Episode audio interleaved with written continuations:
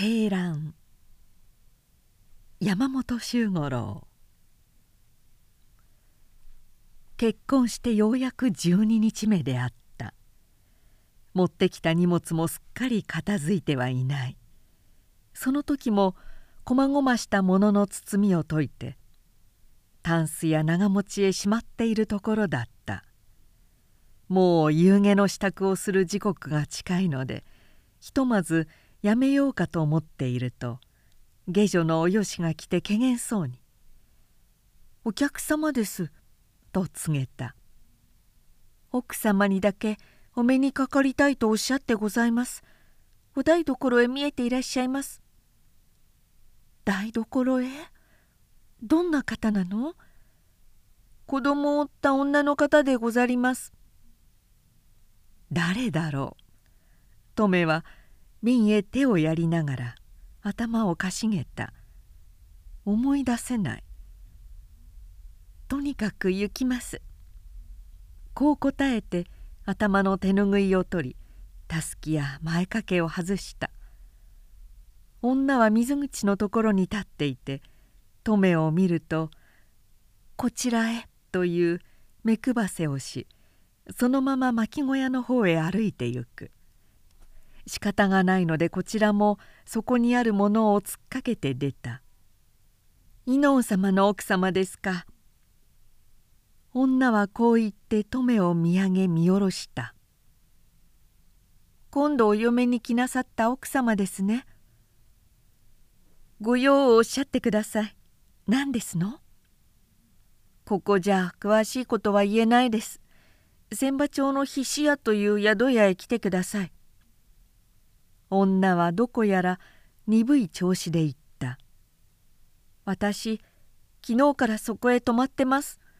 幾日でも話が済むまで待ってますから」あなたのおっしゃることは訳が分かりません。どうして私が宿屋へなどへ行かなければならないのでしょうか。女は唇を震わせてこっちを見た。激しい感情のこみ上げるような目だった。それから肩をひねって追っている10歳くらいの子供を見せた「伊能さんの子です」高いところから落ちでもした後のようにトメは頭がぼーっとしてすぐにも考えることができなかった。女が去ってゆくのをぼんやり眺めながら下女に呼ばれるまで巻小屋の前に立っていた。伊能の子夫の子一体どういう意味だろう。トメは夕げの後で夫に聞いてみようかと思った。姑の萩女に相談する方がいいかとも思った。しかしどちらにも話し出す決心がつかなかった。ことがあまりに唐突すぎる。ともかく事情をはっきり聞いてからにしよう。彼女はこう考えて不安な一夜を過ごした。あくる日。途上する夫を送り出し後片付けを済ませてから実家へと断って登米は出かけた。千葉町というのは城下町の外れに近くもう2丁も行くと草原や畑続きに大瀬川が見える。軒の低いゴミゴミと古びた柳であるが四五軒沖に若い柳の木があってその滴るような緑が美しく日に生えすがすがしい方向のような雰囲気を作っていた。菱屋は軒の低い小さな金土宿で屋根板ははぜひさしは落ち掛けあんどんの字さえはっきりと読めない古ぼけた陰気な家であった。よくよく確かめてから入ると裏まで抜ける土間の真ん中に古綿をつくねたように一匹の老犬が寝ていた。おつねという名を尋ねるとすぐに昨日の女が出てきて腫れたような不愛想な顔で奥まった部屋の一つへ案内した。花の使えそうな狭い庭を前にして廊下のどん詰まりで赤茶けた破れ畳の上に敷きっぱなしのヤグがありその中に子供が眠っていた私は袖ヶ浦の勘魚楼にいるんです。勘魚楼ってご存知ですか？女は歯切れの悪い重ったるい調子でこう言った「伊能さんの旦那には3年前からお世話になってました。奥さんにしてやるなんておっしゃったこともありました。私はそんなこと本気にしやしません。男はみんなそんなことを言うもんですからね。ただ月々のものと子供が生まれたらその始末をしてくれること。この2つだけちゃんとしてもらえばよかったんです。女の腫れたようなたくましい顔には少しも表情というものがなかった。目が時々異様に光るのと唇の震えるのがわずかに激している感情を示すだけで。全体に愚鈍な無神経な性質がむき出しである。トメは警部といやらしさとで顔を背けたいくらいだった。旦那さんが月々のものを下すったのはせいぜい半年ばかしの間でした。あとは何だのかんだのって散々人を騙しなさって子供を産むんだって一文も達しゃくれません。そして自分じゃよそから奥さんをもらいなさる。奥さんだって女なら私がどんな気持ちか分かってくださるでしょう。あんまりひどすぎるじゃありませんかね。それでどうしろとおっしゃるんですか？私がそう聞きたいんですよ奥さん。女は真正直にこちらを見た。私はおっかさんを養っているんです。勘魚楼じゃ親切にしてくれますけどいつまでこんな小さなものを抱えてやっていきやしません。私は伊能さんの外聞を思ってお世話になってたことも子供のことも言わずにいました。勘魚楼の人だって知ってやしません。そのくらいにしてきたんですから少しは私のことだって考えてくださっていいと思います」トメは19だった。かしてまだ半月にもならない。その女に同情するよりもまず自分自身が叩かれ踏みにじられる気持ちだった。夫は3年も前からこの女と関わりを持っていた。子までなしているのに自分というものを妻に迎えて平然と寝起きしている。あまりにひどい。こんなにひどい侮辱があるだろうか。頭のクラクラするような怒りと絶望とで声いっぱいに叫び出したい衝動を感じた。到底長く女を見てはいられない。持っていたわずかの金を与えまた相談に来るからとだけ言ってトメは逃げるようにその宿を出てきてしまった。木々の緑に爽やかな風の渡る眩しいほど日の明るい街の景色が黒い車を通して眺めでもするように自分からは遠くよそよそしいものに見えた。トメはほとんど夢中で歩いた。そして辻町にある実家の鶴田の門をくぐり案内も言わずに脇玄関から母の部屋へ行った。まあびっくりした。書の稽古をしていた母は筆を取り落としそうになった「どうなすったの？いきなり」だがトメはそこへ座るなり泣き出した。母の顔を見た途端に全ての我慢が切れてしまったのである。母親は何か問いかけようとした。しかし思いとどまった風で手を伸ばし肩を抱くようにして黙って引き寄せた「トメは母親の膝に表を伏せ小さな丸い肩を震わせて泣き続けた。何もかも言ってしまおう。そして妹は離縁にしてもらおう。こう心の中で叫びながら「泣くだけお泣き。でも今日はお母さんは何も聞きませんよ」母親は娘の背をなでながら言った「人間は皆それぞれ欠けた弱いところを持っているものです」夫婦というものはその欠けた弱いところをお互いに助け合い補い合ってゆくものですこちらが苦しい悲しい思いをしている時は相手も同じように苦しみ悲しんでいるに違いありません自分のことだけ考えるのでは決して世の中に生きてはゆけませんよ。今日は気の済むまで泣いてお帰り。四五日してまだ気持ちが晴れなかったらその時は改めて事情を聞きましょう。母親はこう言った。何を考えるにも伊能半兵衛の妻だということを忘れてはいけません。トメは間もなく庭に咲いているボタンを切ってもらい何も話さずに鶴田を辞した。母の言葉を思考したのではなく母を驚かし悲しませることが怖くなった。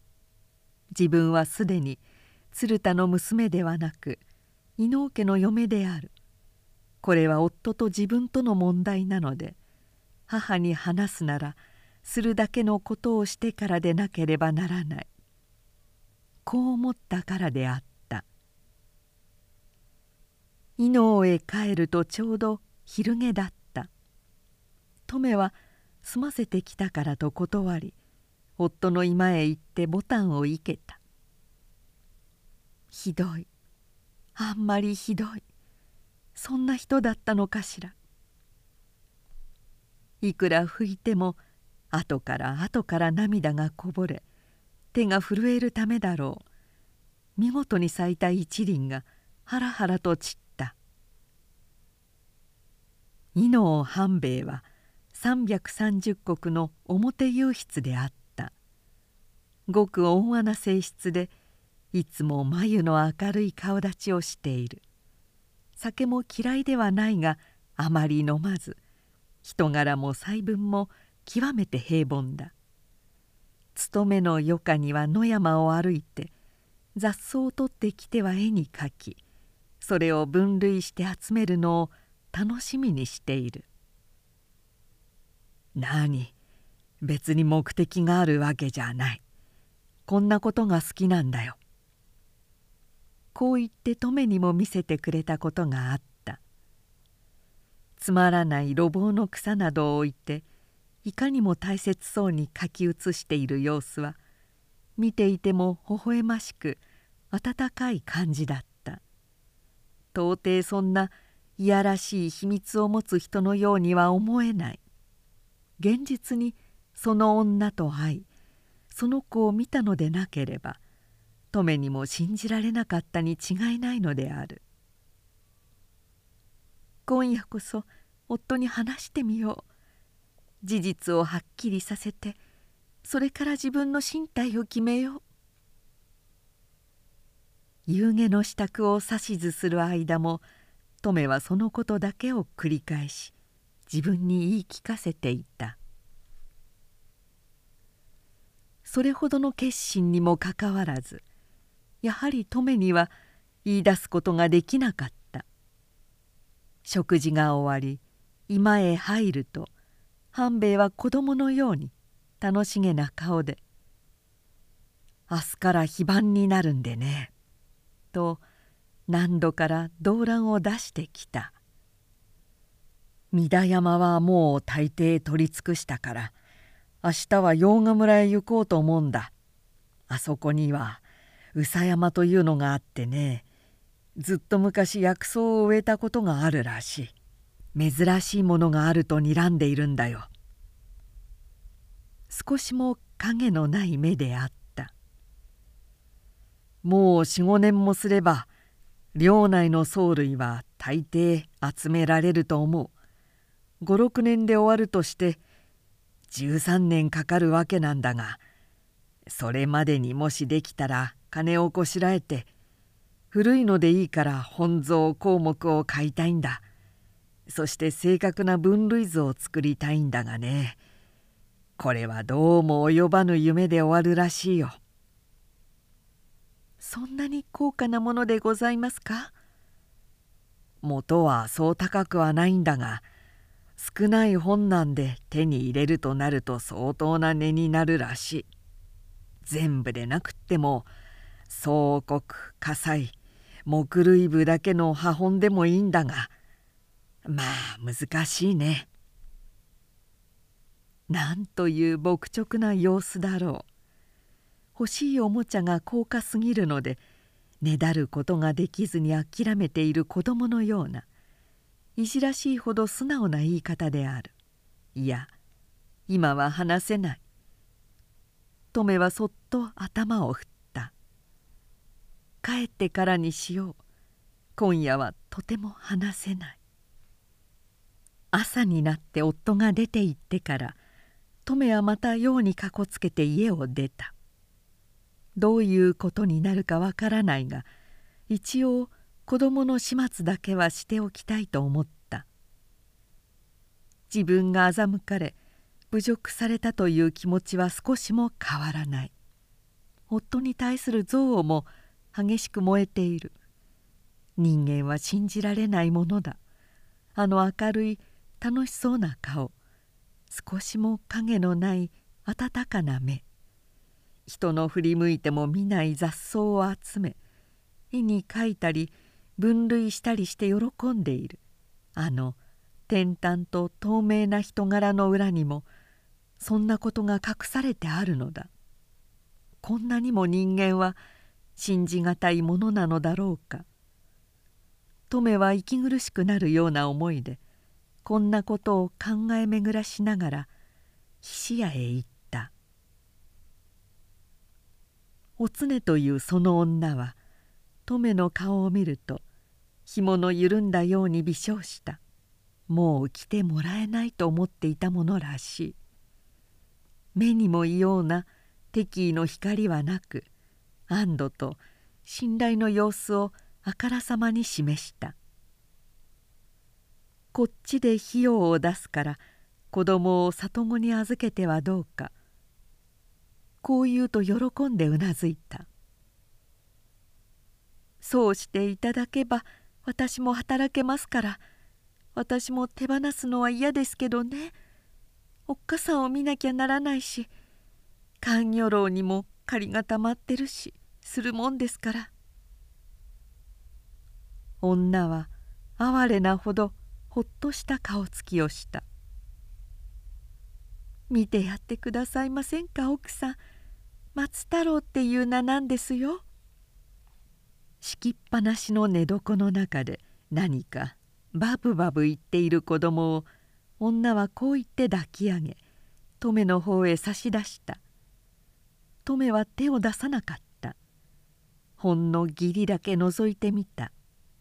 色の黒いまん丸と肥えた丈夫そうな子だったがむっとする父の子を嗅ぐと吐き気のような感じに襲われ「いいお子ね」というのが精一杯ですぐに身を遠ざけた「もうお誕生くらいにおなりなの?」ええもう誕生ですけど太っているんでおっても重くって名は私がつけたんですけどね。松太郎でいいでしょうか？預けた先が分かったら誰かに書いてもらって手紙で知らせるように裏には「鶴田」と書くこと想念を押して教え差し当たっての入り用だけ渡して菱屋を出た。その日は夫が遅くなるはずで夕げは姑と先に済ませた。今夜こそ夫に言おう。そう自分を励ましながら片付けたあと居間で鏡に向かい化粧を直した。夫はなかなか帰らなかった。洋賀村へはよりくらいある。そこからさらに宇佐山というのへ登るので弁当も2食分持って行ったがそれにしてもあまり遅いようだ。10時の鐘を聞いた後姑の部屋へ行ってみた。萩女もまだ起きていた。そう少し遅すぎるようですね。泊まっていらっしゃるようなこともございますの？ないこともないけれどそんな時はちゃんと断っていきます。のんびりしているくせにそういうところはきちんとする人ですから。平助でも見にやらせましょうか。こんな時刻では見にやってもね。姑はこう言ってふと気を変えたように。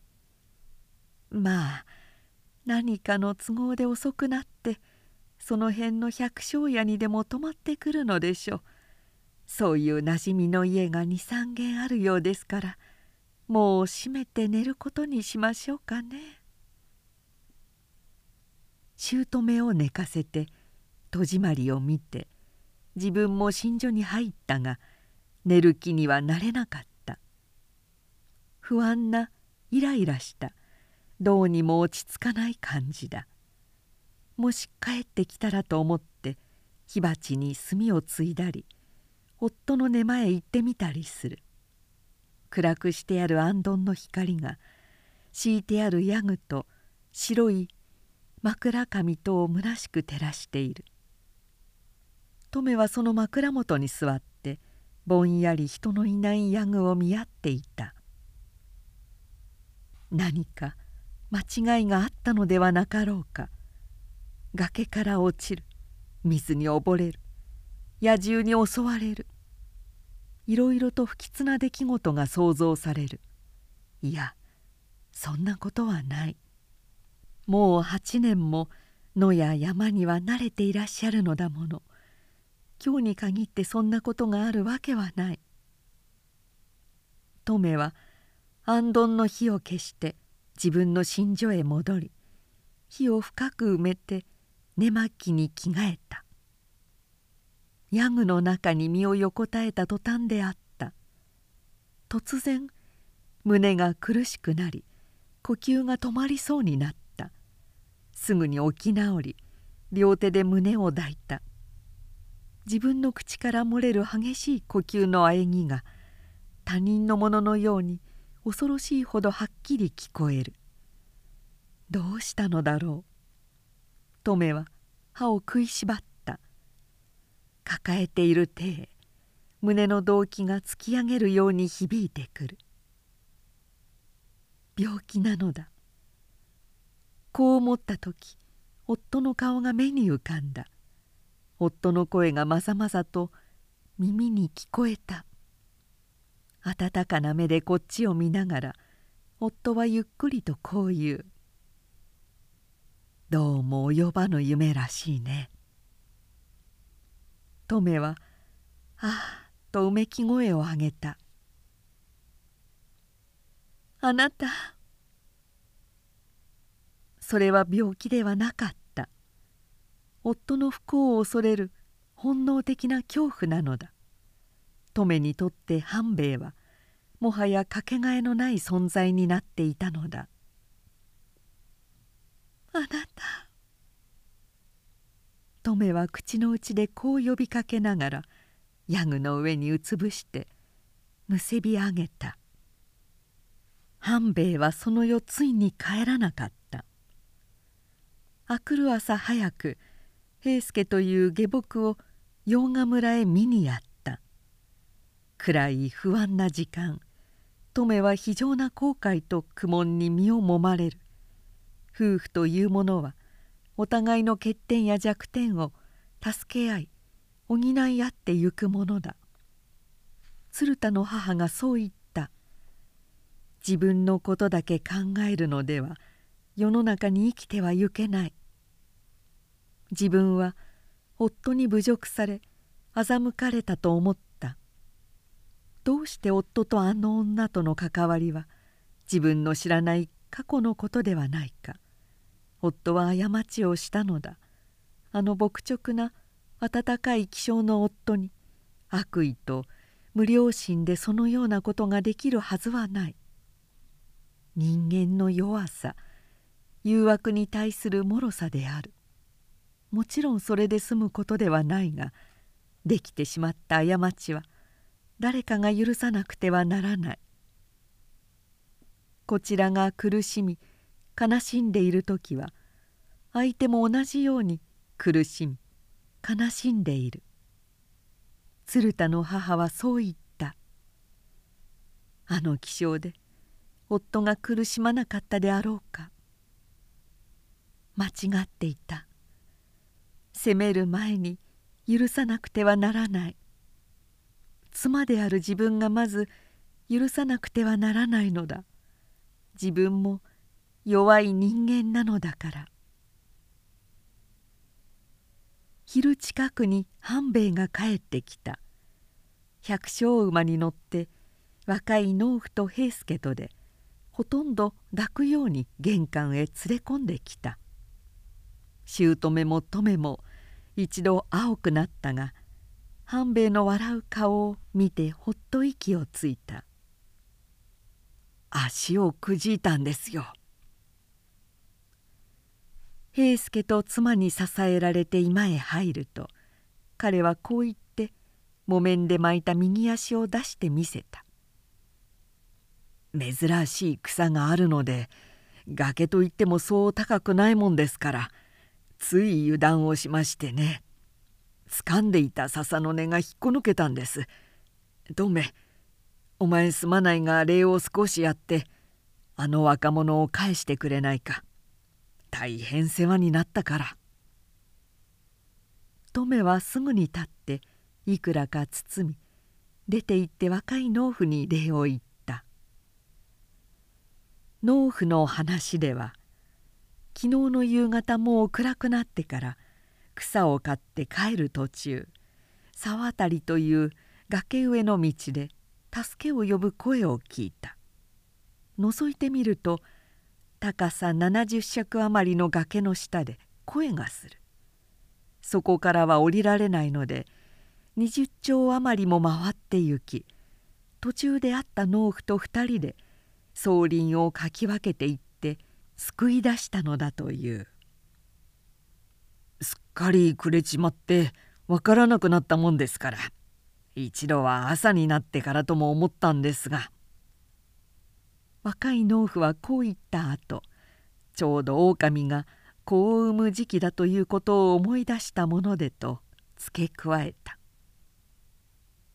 呼ばれてきた土井健斎という外科医はすねの骨が折れていること560日は歩けないだろうし悪くするとびっこになるかもしれないと言った。午後になってから健斎は骨継ぎの上手だという老人を連れてき治療をした上すねに添え木を当て包帯を巻いて「当分は動かさないように」と注意していた。役所へはすぐ届けを出したが夕方になって遠藤又十郎という同役の人が見舞いに来た「やれあれひどいことになったものだ。夜になって妻と二人きりになると半兵衛は苦笑しながら深いため息をついた。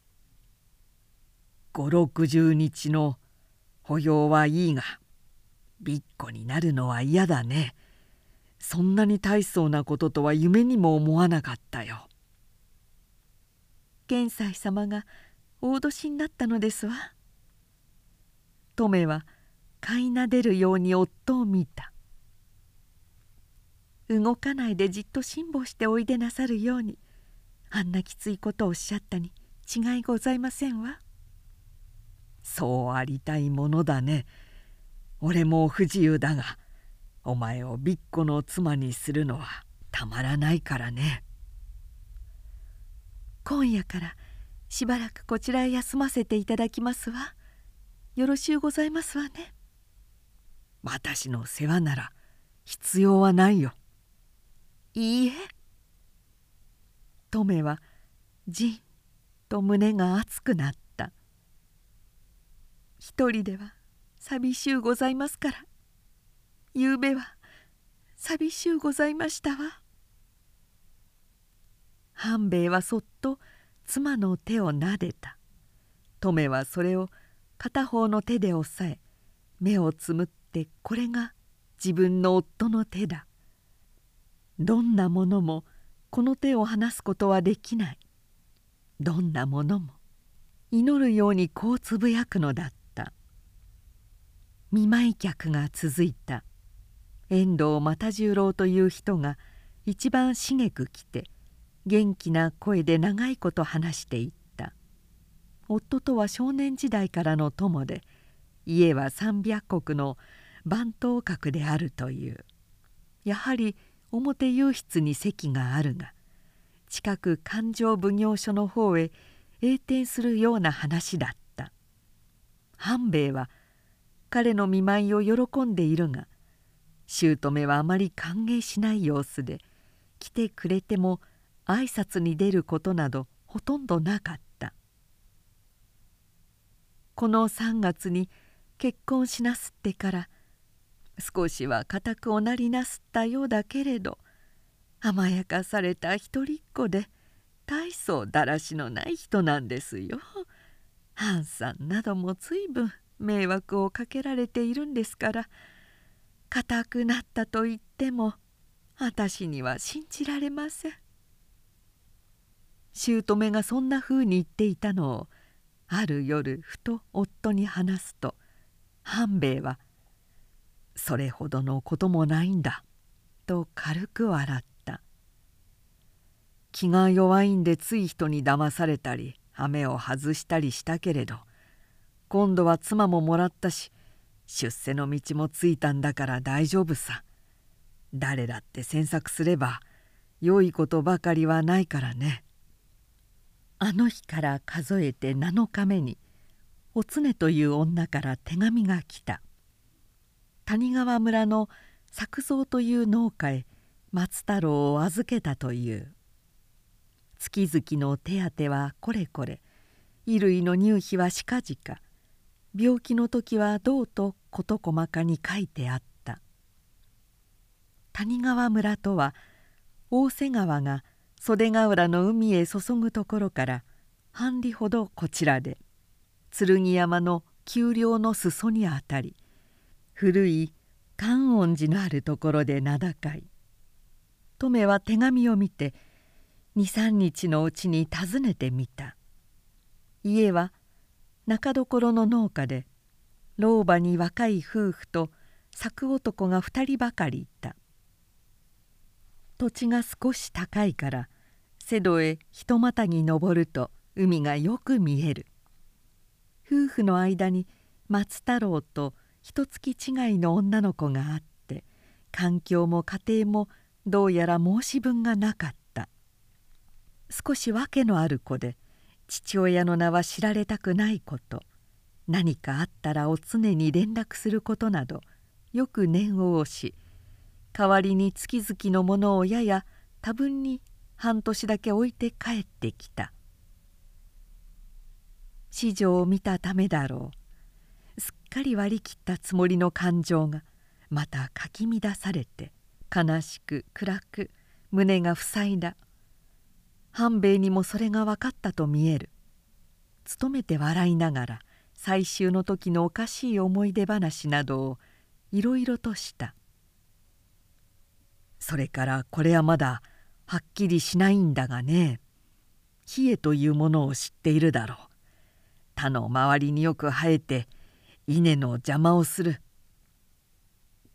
袖ヶ浦とトメは突然夫の話を遮った。袖ヶ浦の勘魚楼というのをご存知でございますか?」半兵衛はびっくりしたように妻を見た。彼女は話をまるで聞いていなかった。そしていきなり勘魚楼。彼は疑わしげな眉を潜めた顔でしばらく妻を眺めていた「勘魚楼というのは知っているよ。袖ヶ浦では一番大きい料理茶屋だろう。どうしてだい?」トメは夫の目を強く見つめた。しかし長くは続かなかったし口まで突き上げる言葉も言い切る勇気はなかった「いいえ何でもございません。ただ伺ってみただけですの。それだけですの。冷えのお話をお聞かせくださいましな」お前今日は様子が違うね。トメ体の加減でも悪いのか。半兵衛の目にはまだ疑惑の色があった。それとも鶴田さんへ行って何か嫌なことでもあったのじゃないか。鶴田へ私がこう言いかけてはっとトメは口ごもった。谷川村へ行くのに鶴田へと言いこしらえてあったのだ。彼女は激しく頭を振り懸命に笑顔を作った「いいえ何もそんな嫌なことなどございませんわ。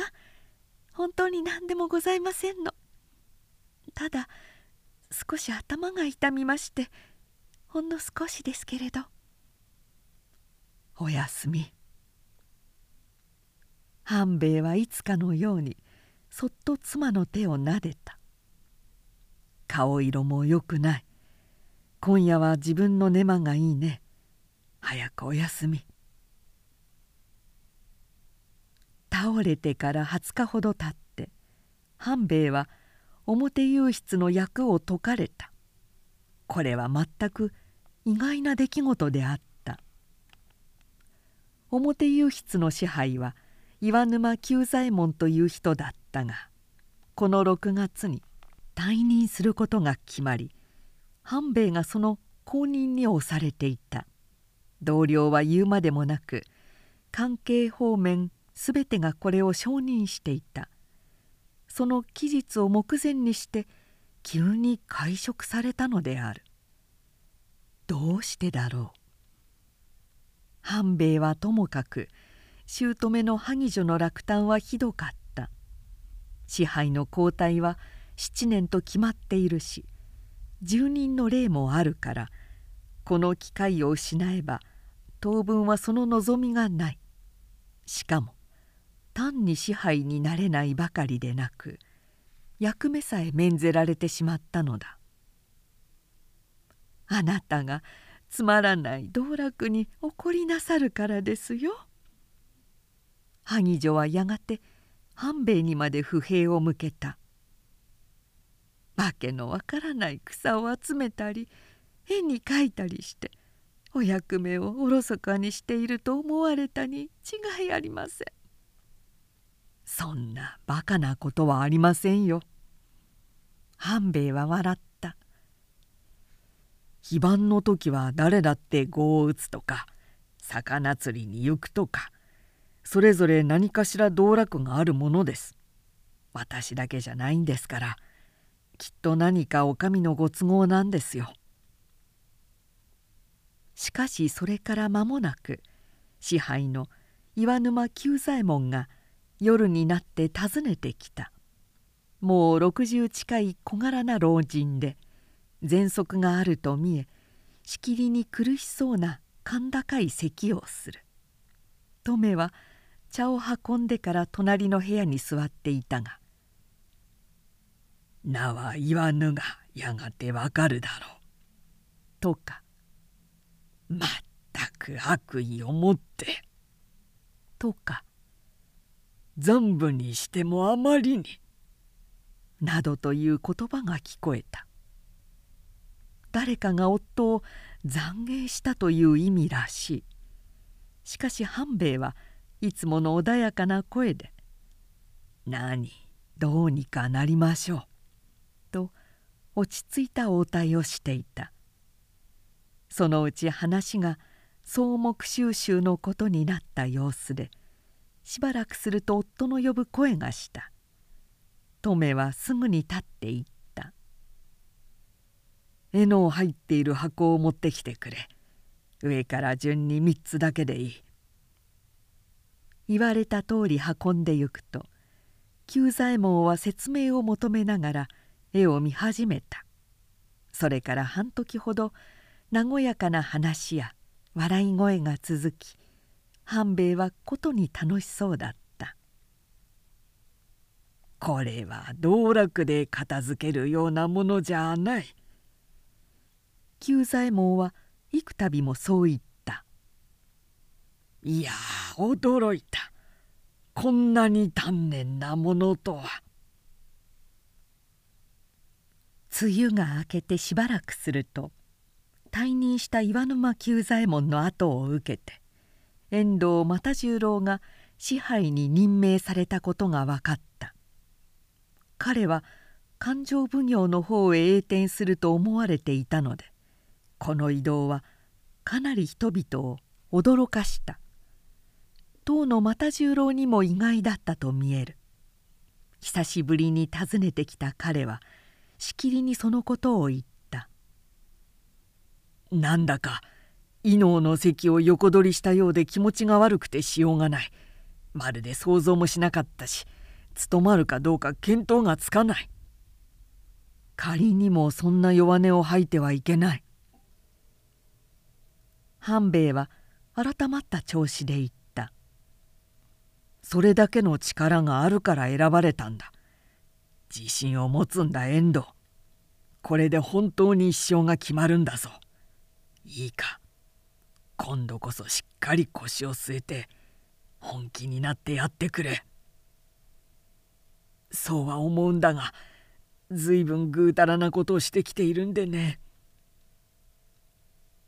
また十郎は気弱そうにため息をついた。これまでの同僚が俺を支配として受け入れてくれるかどうかさえ。遠藤。半兵衛が低く鋭い声でこう遮った。一言だけ言っておく。やるだけ散々やったんだ。今では妻もある。いいか。ここで本気にならないと取り返しはつかないぞ。過ぎ去ったことはすっかり忘れていい。これからが勝負だ。自信を持って堂々とやれ。一番強いのは本気だということだ。トメはその時隣の部屋にいたが夫の言葉の厳しい調子にドキッとした。かつて一度も聞いたことのない直な。小刀を入れるような鋭い響きが感じられた。裏には意味がある。トメはそう思った。過去のことはすっかり忘れていい。これからが勝負だ。それは自分の開墾をも含めているのではないだろうか。人間は弱い。過ちを犯し失敗を繰り返す。傷つき泥まみれになる。しかしその血を拭い泥を払って幾度でも強く立ち直る力を持っている。そういう意味を込めて言ったのではなかろうか。生きてゆくことの複雑さ人の心の味わい深い影トメはそういうものを覗いたように思いじんと胸の温かくなるのを覚えた。50日まで待たずに半兵衛は起きた。幸いびっこにもならず秋風の立つ頃にはかけても飛んでも差し支えないと言われた。待ちかねたようにすぐさま彼は山歩きを始めた。萩女はちょっと色をなしたが半兵衛は真面目な顔で「今度はもう道楽じゃありません」と言った。無役だからといって遊んでいては申し訳がありませんからね。今度は何かのお役に立てるつもりでやるんですよ。子供のようなことをおっしゃるのね。そんなことが何のお役に立つんですか？それは私にも分かりませんがね。彼は軽く笑った。草ばかりでなく樹類や菜類や獣類や鳥類や魚類虫類まで領内にあるものをすっかり調べようと思うんです。一人くらいそんなことをする人間がいてもいいじゃありませんか。萩女は呆れて目を見張ったがそれ以来何も言わなくなった。トメは月に一度ずつ谷川村を訪ねた。子供は丈夫に育ち這うようになり立つようになった。農家のことでかまどや炉の煙にいぶされるのだろう。色はますます黒く肩太りに肥えた丸い顔でとよく笑った。トメは格別愛情も感じないが初めのような反感や妬みの気持ちは薄らいでゆき時には瀬戸の丘へ抱いて行って海を見せたりすることもあった。岩沼久左衛門が冬の係に3度ばかり訪ねてきた。3度目には老職の宇野クランドという人と一緒で二時もかかって草木図録を見たり半兵衛の話を聞いたりしていった。それから宇野老職が一人で来るようになり年が明けると「粕谷図書という人を連れてきて紹介した。その時のことであるが2人が帰った後で半兵衛が「変なことになりそうだよ」と止めにだけ言った。粕谷という人は戦国の大寄合いで反省監査のような役にいるんだが今度殿様直轄で私の席を設けてくださると言うんだ。もちろんまだ確定したわけではないから母上には内緒だが。いかにも楽しそうな笑顔だった。林や取り調べというような名で下に45人使えるらしい。草木鳥獣歳魚の種類や分布や移動などを調べるんだ。実現すれば優出支配などよりやりがいがある。ひょうたんから駒の出たような話だがね。3月になって領主が帰国すると半兵衛は物頭閣でおそばへあげられ文庫の中に部屋をもらった。とりあえず3人の若侍がその部につき役領50石のほかに領主から年々20両ずつの手当が出ることになった。長生きをするといろいろなことを見るものですね。姑は喜んでいいか嘆いていいかわからないというふうに頭を振った。侍が雑草だの木だの獣などを調べてそれでお役に立つなんてわけが分かりません。お父上がいらしたら何とおっしゃるでしょう。しかし妻女は目に見えて元気になり家全体が図障子を開け放したように明るくなった。8年も一人でコツコツやってきたことが公に認められて前例のない役が設けられ部下を使って思うままに仕事ができる。どんなに本望だろう。トメもこう思って充実した楽しい気持ちで日を送った。それにもかかわらず半兵衛の様子が少しずつ変わってきた。3月いっぱいで準備を終わり4月になると山歩きを始めたが彼は冴えない顔色でふと眉を潜めたりため息をついたりする。いかにも屈託のある様子で夜中に独り言を言ったり沈んだ目でじっと壁を眺めていることなどが多くなった。どうしたのだろう。新しい仕事に何か支障でも起こったのではないだろうか。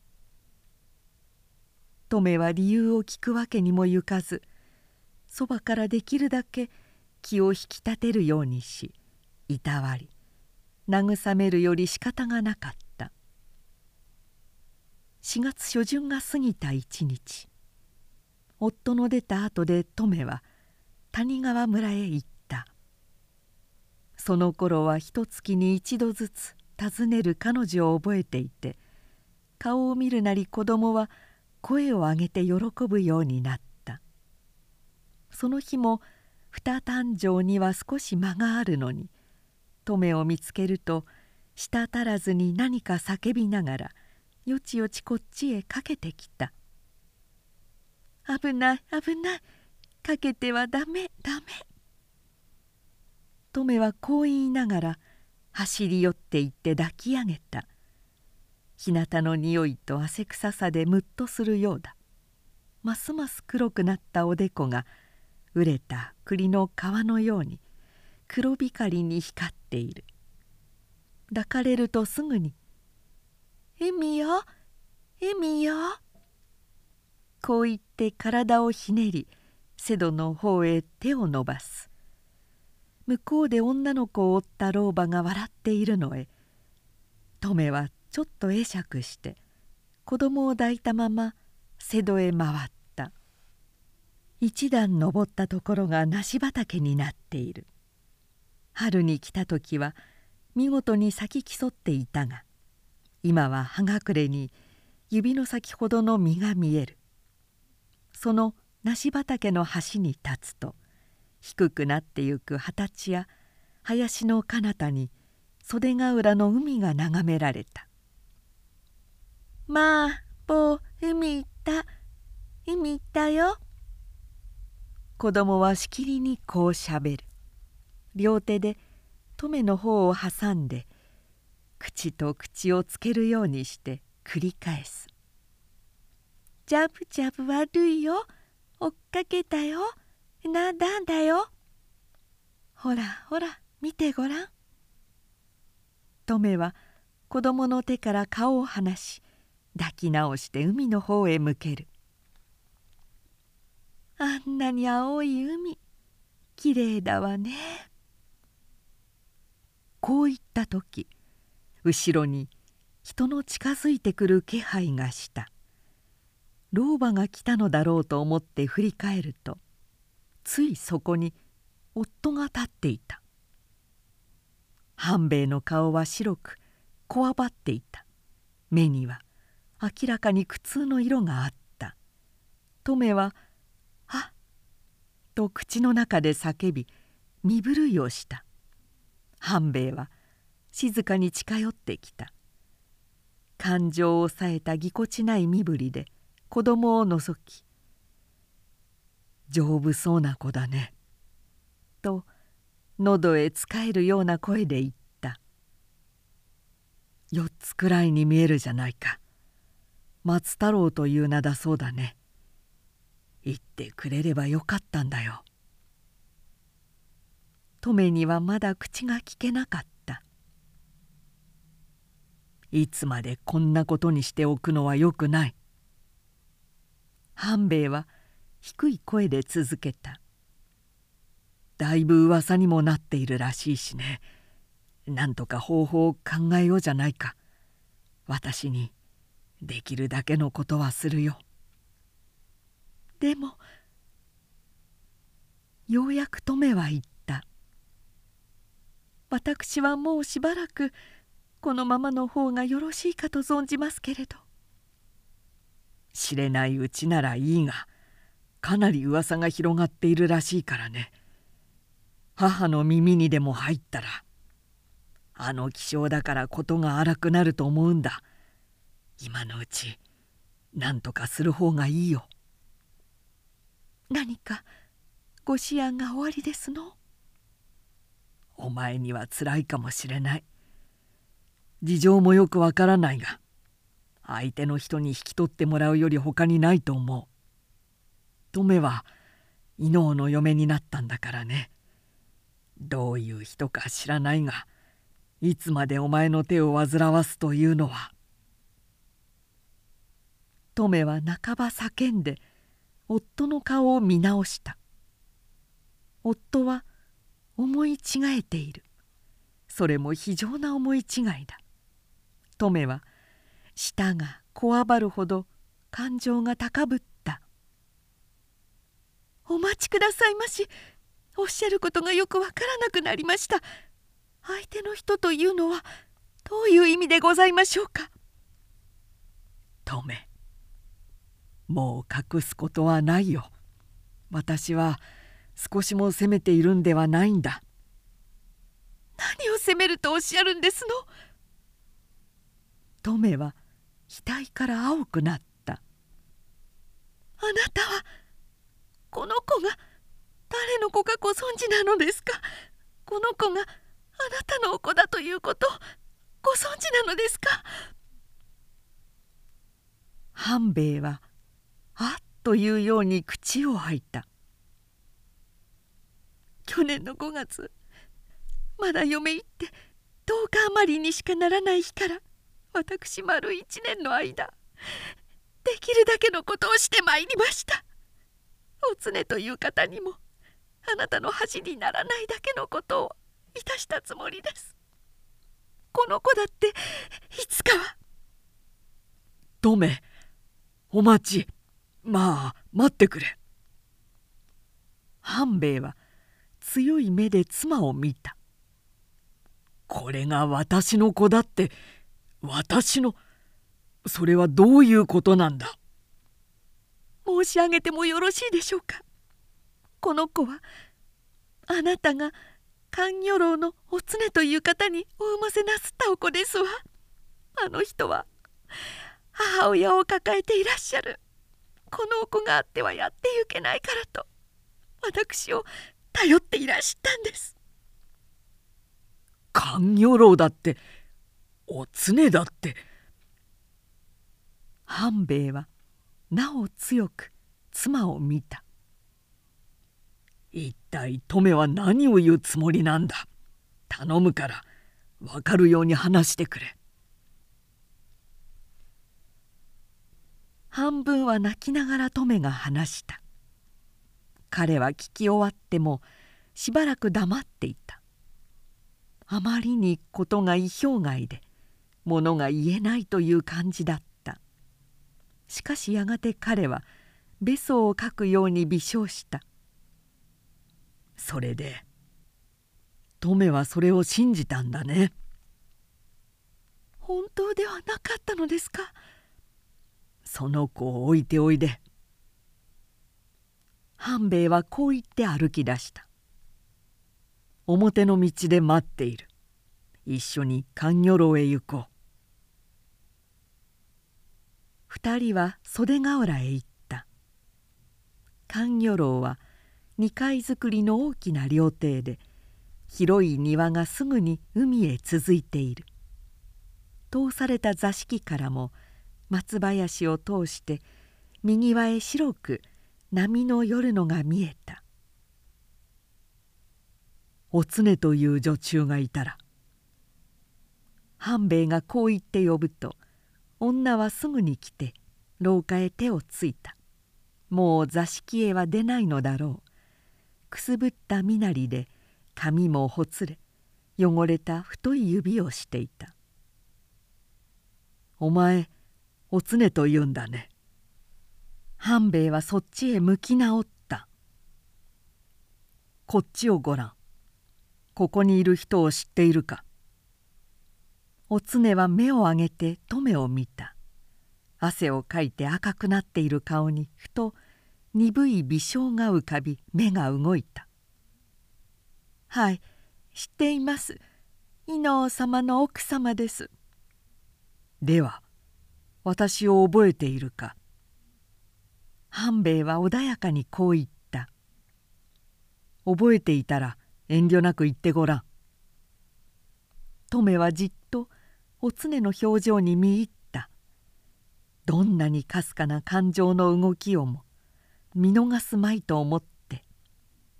お常はまじまじと半兵衛を眺め意味もなく笑いを浮かべた「どなた様でしょうごひいきになったかもしれませんけど私頭が悪いもんで」じゃあ伊能半兵衛というものを覚えているか。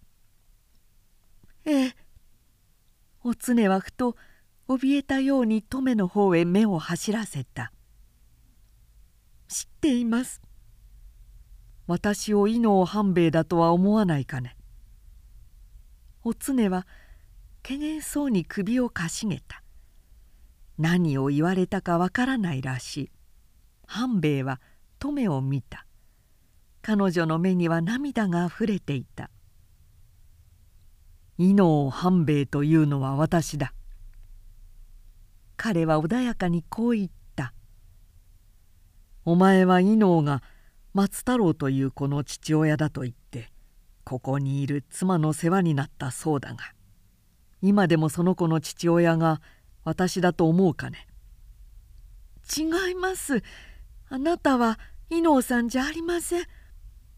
しかし伊能というのは他にはないんだよ。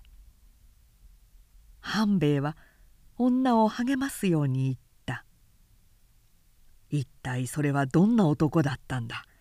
なり形着ていたもの覚えていたら言ってごらん。お常はぐどんなくらい正直な目で座敷の一隅を眺めながら考え込んだ。だが留はもうほとんどその問答を聞いていなかった。激しい火のような感情が胸いっぱいに膨れ上がり声を上げて叫びたい衝動に駆られた。松太郎は夫の子ではなかった。夫はこの女とは何の関係もなかった。何もかも間違いであり誤解だったのだ。留は突然立って廊下へ出た。そして「レンジ窓のある突き当たりまで行きたもとで表を覆ってむせび上げた。悲しみも苦しみも煙のように消えた。一年の間胸を塞いでいたものがきれいに洗い去られ例えようのない幸福感が全身を包む。今なら夫にこのあることを認めてもいいような幸福感だった。泣くことはないじゃないか」半兵衛が来てそっと肩へ手をかけた「分かったのだろう」はい。私の名を偽った人間も見当がついた。あの女は仏のように正直なんだね。まるで疑うということを知らないらしい。もっとも留だって。あの女の言うことをいきなり信じたんだからな。半兵衛は軽く笑った。言えばよかったんだよ。一番初めにさ。あなたも思い違えていらっしゃいましたわ。留は涙を拭きながらこう言った「あの子供を私の隠し子のようにおっしゃったではございませんの」ああそうかと。半兵衛は苦笑した。彼の話は留には意外であった。彼女が伊能へ来る前に不義の子を産んで里子に預け今でも密かにその子に会いに行く。こういう噂があるということを以前の同僚から聞いた。もちろん信じられなかったが他のこととは違うので幾度も考えた後とうとう確かめに来たのだという。ではしばらく前から沈んだ様子をしていらしたのはそのためでしたのね。まあ、トメは感情のあふれるような目で夫を見た。私たち二人ともずいぶん危ない道を通りましたのね。ことにお前は一年もの間ね。半兵衛も妻の目を思い深げに見守った。だが事実が分かってみれば悪くはない経験だったよ。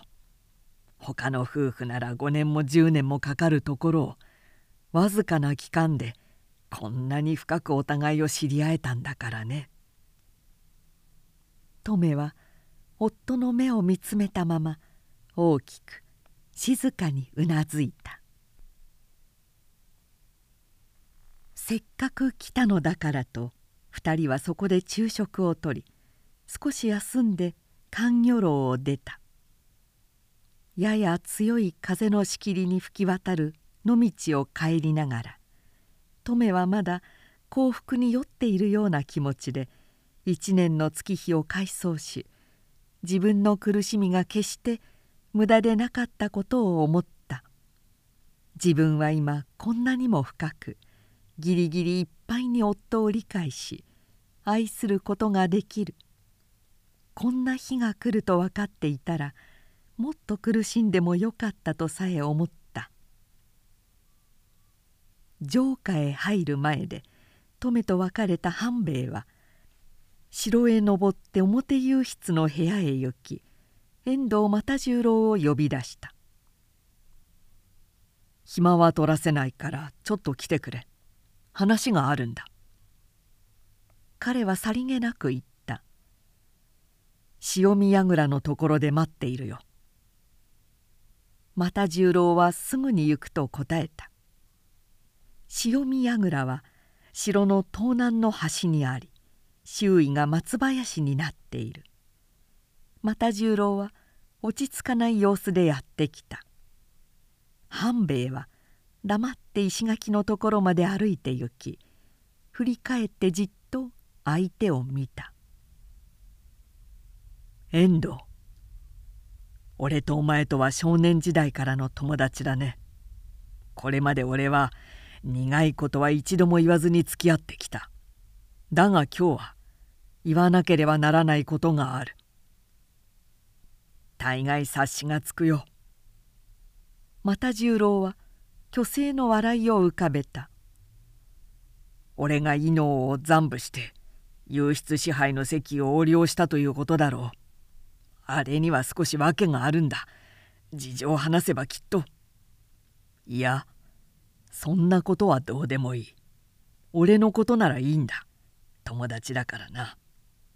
しかし罪もない女を泣かせてはいけない。茶や女などを騙し子供まで産ませてそのまま捨てて顧みないという方はない。それだけはよくない。そんな。又十郎の額がさっと白くなった。そんなバカなそんなそれこそ希望だ。俺にはまるで覚えのない。半兵衛の右手が飛んだ。又十郎の方がピシリとなり上体がぐらっと傾いた。半兵衛は左手でその襟をつかみもう一つ力任せに平手打ちをくれた「お前は伊能半兵衛の名を語った。女はそれを信じて嫁に来たばかりの俺の妻のところへ子供を追って泣き込んだ。俺の妻がどんなにひどい打撃を受けたかわかるか。妻は今日まで俺の産ませた子供だと思って里子によって面倒まで見てきた。すると貴様は今度は俺の妻に不義の隠し子があるという噂を振りまいた。遠藤俺は昔から貴様の尻拭いをしてきた。もうたくさんだ。今度は自分で始末をしろ。分かったか。また十郎はブルブル震えながら神戸を垂れた。半兵衛は掴んでいた襟を突き放し突き上げてくる怒りを抑えながら首巣を返してそこを去った。しかし二十歩ばかり来て振り返った。また十郎は神戸を垂れたまま立ちすくんでいる。すぼめた肩。青くなった横顔。半兵衛は舌打ちをした。なんという育児のないやつだ。思い切って行こうとする。しかし彼にはできない。半兵衛は不決断に後へ戻った。子供はあの女が松太郎という名をつけた。半兵衛は脇を見たまま言った。よく肥えた目の大きな丈夫そうないい子だ。谷川村の作蔵という百姓の家に預けてある。ああお前は妻の訪ねる姿を見たんだから知ってるはずだな。なるべく早く行ってやれ。そして折を見て妻女にすっかり話すがいい。しかしまた十郎はくしゃくしゃに歪んだ顔でこっちを見た。そんなことをあれが承知するだろうか。なんという哀れな弱いやつだ。又十郎の顔を見ながら半兵衛はほとんど涙ぐましくさえなってきた。嫁に来て10日余りにしかならない俺の妻でさえ俺に隠して面倒を見たじゃないか。本当に後悔した気持ちで話してみろ。2年も夫婦暮らしをしてきたんだ。お前が本気ならきっと許してくれるよ。彼は又十郎の肩へ手を置いた。知っているのは俺一人だ。妻にさえお前の名は言わずにある。遠藤これ限りだぞ勘弁してくれるんだね。また十郎はこっちを見た。その途端にポロポロと涙がこぼれ落ちた。半兵衛はうなずいてその目を優しく見ながらいたわるようにはたはたと肩をたたいた「元気を出してやれ。これが片付けばよくなる。ただしもう懲りろよ」すがすがしく現れた気持ちで又十郎と別れた。松林にはしきりに風が渡っていた。